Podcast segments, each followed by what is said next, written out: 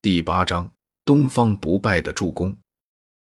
事实上，不仅是他，群里的其他群员，无论是老成员还是新群员，在听了小医仙的这一通分析后，也都差不多明白了什么。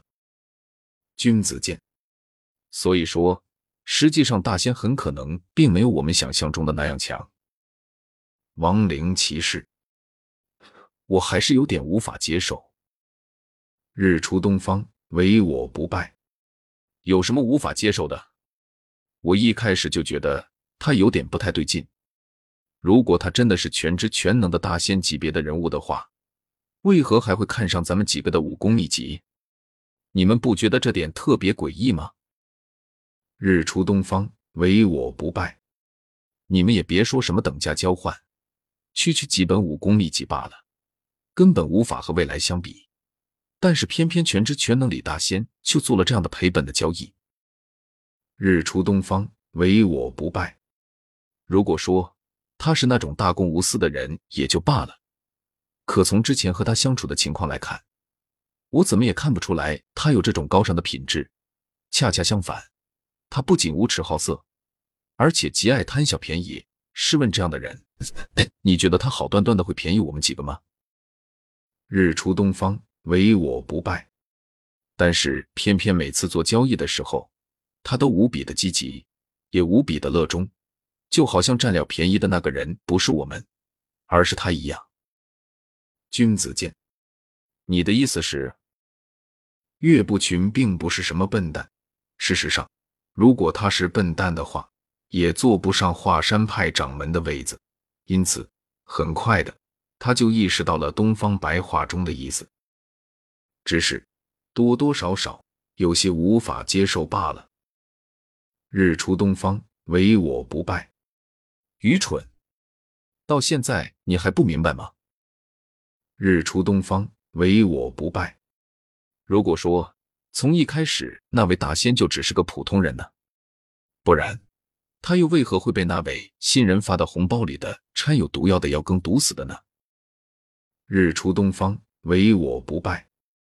尽管他这段时间从你我手中得到了几门修炼的武功秘籍，但是毕竟修行的时间尚短，哪怕他的修炼天赋极高，恐怕也无法修炼到多么高深的层次，说不得连宁采臣你都打不过。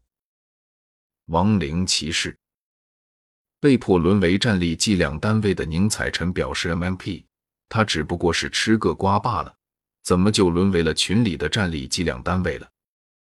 只是他又能怎么办呢？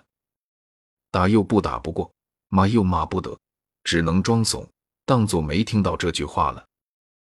毕竟，连岳不群这位堂堂的华山派掌门都要被东方白欺负，他一个才开始修炼不久的新人，又如何会是东方白这个女魔头的对手呢？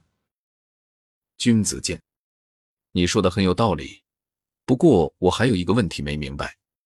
如果真如你所猜测的那样，大仙他仅仅只是一个普通人，那他又是如何对我们的信息了解的如此清楚的？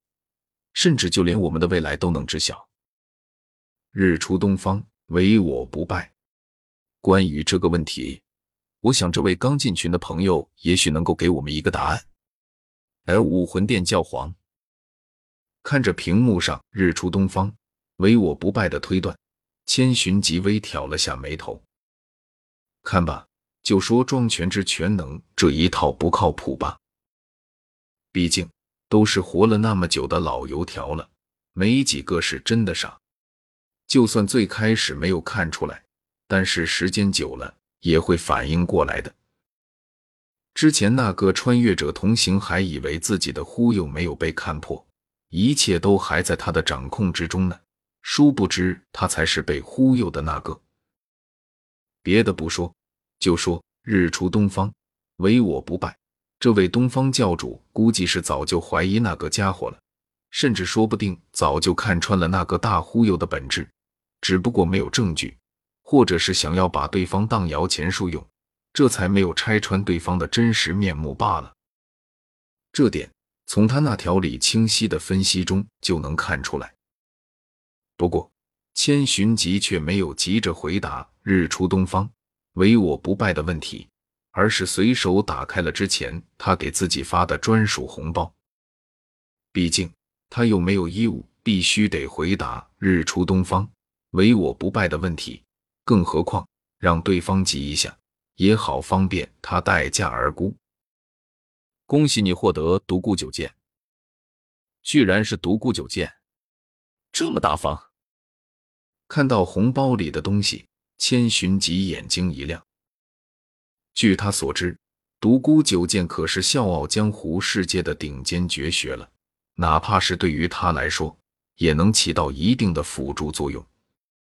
斗罗大陆本身虽然有战技武技存在，比如乱披风锤法，但是这里的人们更崇尚直接从魂兽身上获取魂技，所以很少有人去锻炼自己的战斗技巧。不过，千寻疾倒是不介意学一学，毕竟魂技不是万能的。多学习一门知识总会有好处，更何况武功对战斗的辅助作用可是相当大的。